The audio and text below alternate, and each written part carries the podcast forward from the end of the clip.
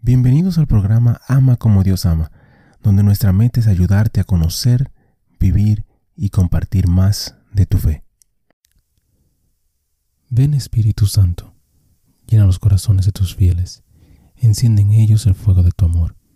Envía tu Espíritu y todo será creado, y renovarás la faz de la tierra. Oh Dios, que has iluminado los corazones de tus hijos con la luz del Espíritu Santo, haznos dóciles a sus inspiraciones para gustar siempre el bien y gozar de su consuelo.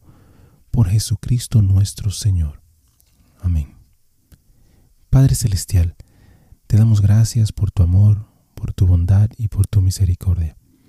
Te damos gracias en específico por todos los santos. Gracias por sus testimonios, sus ejemplos y sus vidas. Te pedimos que les permitas seguir intercediendo por nosotros y que nosotros podamos seguir sus ejemplos de humildad, de fe, de valentía y de amor.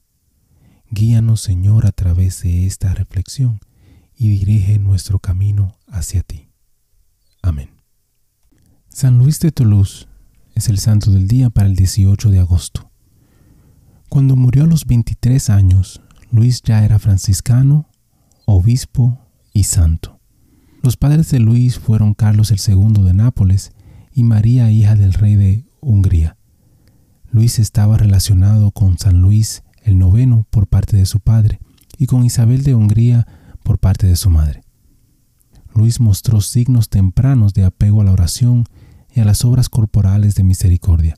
Cuando era un niño, solía tomar comida del castillo para alimentar a los pobres. Cuando tenía 14 años, Luis y dos de sus hermanos fueron llevados como rehenes a la corte del rey de Aragón, como parte de un acuerdo político que involucró al padre de Luis. En la corte, Luis fue instruido por frailes franciscanos, bajo los cuales hizo un gran progreso tanto en sus estudios como en la vida espiritual. Al igual que San Francisco, desarrolló un amor especial por los afectados por la lepra. Mientras todavía era un rehén, Luis decidió renunciar a su título real y convertirse en sacerdote. Cuando tenía 20 años, se le permitió abandonar la corte del rey de Aragón, renunció a su título a favor de su hermano Roberto y fue ordenado al año siguiente.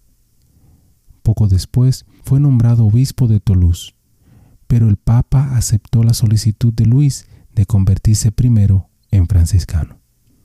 El espíritu franciscano impregnaba a Luis. Jesucristo es toda mi riqueza, Él solo es suficiente para mí, Luis repetía constantemente. Incluso como obispo vestía el hábito franciscano y a veces rogaba. Asignó a un fraile para que le ofreciera corrección en público si fuera necesario, y el fraile hizo su trabajo. El servicio de Luis a la diócesis de Toulouse fue muy bendecido. En poco tiempo fue considerado un santo. Luis destinó el 75% de sus ingresos como obispo para alimentar a los pobres y mantener iglesias. Cada día alimentaba a 25 personas pobres en su mesa.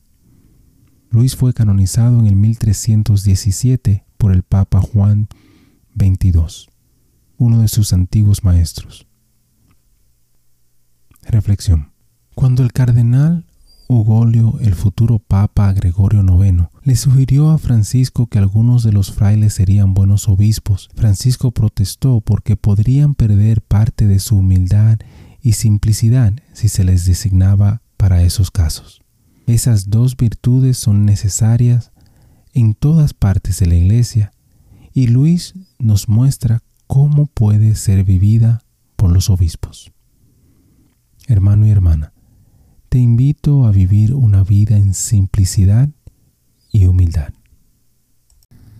Muchísimas gracias por escuchar el episodio. Eh, te pido y te invito a que si te gustó el programa, si te gustó el episodio, si te gustó eh, la charla, que lo compartas. De igual manera te pido y te, te ruego que ores por nosotros, que ores por este ministerio y que si te gusta también que puedas buscar en nuestra página, visita nuestra página amacomodiosama.com, nuevamente amacomodiosama.com, para encontrar artículos, canciones y oraciones. las cuales espero en Dios que te ayuden a conocer, a vivir y a compartir tu fe. Bendiciones, que Dios te acompañe hoy y siempre.